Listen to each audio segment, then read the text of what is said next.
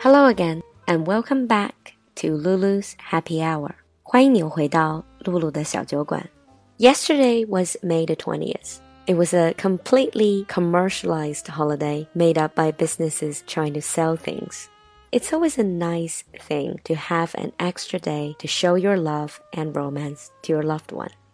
However, I don't think many people realize this. Yesterday, it was also the National Day for People with Disabilities in China. 其实昨天也是中国的全国助残日。So in today's episode, Lulu wants to talk to you about a less common topic, disabilities.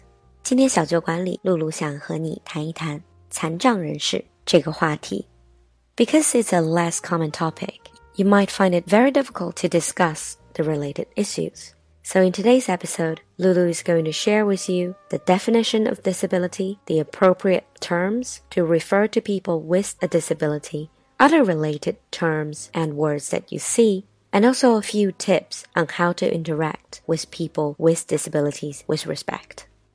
First of all, the definition of disability. Now, when people think of disability, most would first think of a physical condition. But disability doesn't stop at physical disability. Disability is an impairment.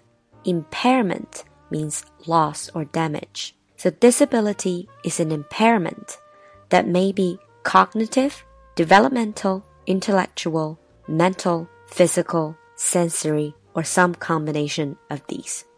Cognitive is your ability to learn things. So people can have learning disability cognitive disability, developmental, intellectual. This is more about your brains, your intellectual capacity, mental, physical, and sensory about your five senses. For instance, your vision, your hearing, your sense of smell.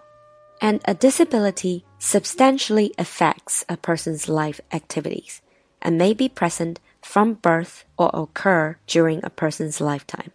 So it can be from birth or can happen anytime during a person's life. Either way, it substantially, significantly affects a person's life activities and makes life a lot harder for them.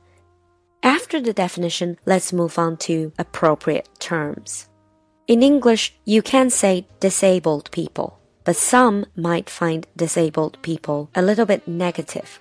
Others would prefer to use the expression people with disabilities or people with a disability. 残障人士. To be more specific about the disability, someone with very, very bad eyesight could be suffering visual impairment, 视力受损或者视力障碍, visual impairment. And people with visual impairment can be called visually impaired. Visually impaired. In the same way, we have hearing impairment. 听力受损或者听力障碍。And people with hearing impairment can be called hearing impaired. 听障人士. These words are used sometimes to avoid the use of words such as blind or deaf, which are usually associated with negative imagery. However, among people with a disability, there is a trend to reclaim certain words. Here, reclaim means redefine 要重新定义某些词. This is quite difficult to understand. So for example, the word deaf, when we hear it, we think it sounds a bit negative. So over the years, people have been associating the word deaf with negative imagery. But people with this particular disability, some of them feel that it is time to cut the link between the word deaf and negative imagery. So to redefine the word deaf and make it neutral, to turn it into a neutral word, 把它变成中性的词汇. So to use deaf rather than to avoid it, but to use deaf as a neutral word. 去重新定义这些词，让人们接受，并把它们当作中性词汇来使用。This is to reclaim certain words. And some people with disability believe this reclaiming to be an empowering experience. And when you want to refer to someone with a disability, there's also a trend called people first expression. 以人为先的表达方式. So instead of saying a blind person, you say a person with impaired vision.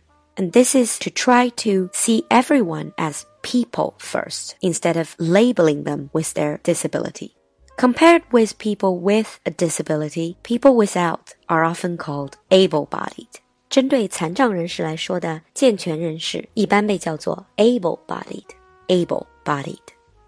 Now let's look at some of the words that are related to disability that you can see in life. Some of the facilities, for example. Now in Chinese, we used to call them 残疾人厕所,残疾人通道. But in English, more general words or neutral words are used. For instance, accessible toilet, 无障碍厕所. So anyone can access it, anyone can use it without any difficulty. Or wheelchair accessible, wheelchair accessible, 无障碍通道. So people in a wheelchair can go through without any difficulty. We also see disabled parking space. This is a parking space reserved for people with a disability. And this is all part of disability benefits. 提供给残障人士的福利 disability benefits. This could include subsidy, discount, or other types of benefits. And speaking of the topic, we also have to mention something related to the Olympics. So we have the Olympics, but we also have Paralympics and Special Olympics. Paralympics is for people with a physical disability, 残奥会, and Special Olympics is for children and adults with an intellectual disability. 特奥会.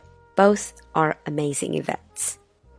In the end, I would like to share with you some of the tips in interacting with people with disabilities in a respectful manner. It's not uncommon to feel a bit uncertain talking to or interacting with someone who has a physical, sensory, or intellectual disability. Socializing with people with disabilities should be no different from any other socialization. However, if you're not familiar with a given disability, you might fear others saying something offensive or doing the wrong thing by offering assistance. So these are some of the tips that we can all learn. Tip number one, be respectful. Someone who has a disability should be afforded the same amount of respect as anyone else. View others as people, not impairments. I think this is very important to view others just as another person instead of focusing on their impairments. Number two, never talk down to someone with disability. Talk down to is you talk to people in a way that shows you feel that you are better than them. 拒绝使用差别化或者轻视性的语言。For example, do not speak to someone with a disability in a childlike or patronizing tone. Patronizing again means you feel that you are better. Number three, don't use labels or offensive terms, especially in a casual way. Identifying someone by his or her disability or assigning an offensive label is both hurtful and disrespectful, especially if you're trying to make light of it or trying to make joke of someone's impairments. Number four, speaking directly to the person, not to an aide or a translator.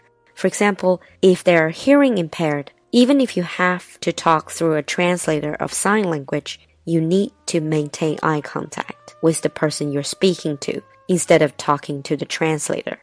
This is the way for genuine interaction and communication. Number five, put yourself in his or her position. It's easier said than done, but try your best to think that if you're in a similar situation, what would you need? What would you want? And how do you want others to treat you. Number six, acknowledge that most people with disabilities have adapted. This is very important. This means to understand that they are not weak. Many people learned to live with that disability and are fully capable of taking care of themselves. Don't assume otherwise. And the last one, if necessary, offer genuine help. Genuine help. 如果有需要，可以提供真诚的帮助。 But ask first. Don't assume that they need any help. If you feel that they might want help, ask them first. And this is the way to treat people, anyone, with or without disability, with respect. I certainly learned a lot from these tips, and I hope you can find them useful as well. On that note, we will end today's program. And hopefully, today's program brings you some less frequently used vocabulary and terminology and also provides you with a fresh perspective. And remember, genuine care and effective and respectful communication is what makes this world a better place. I'll see you next time. Bye.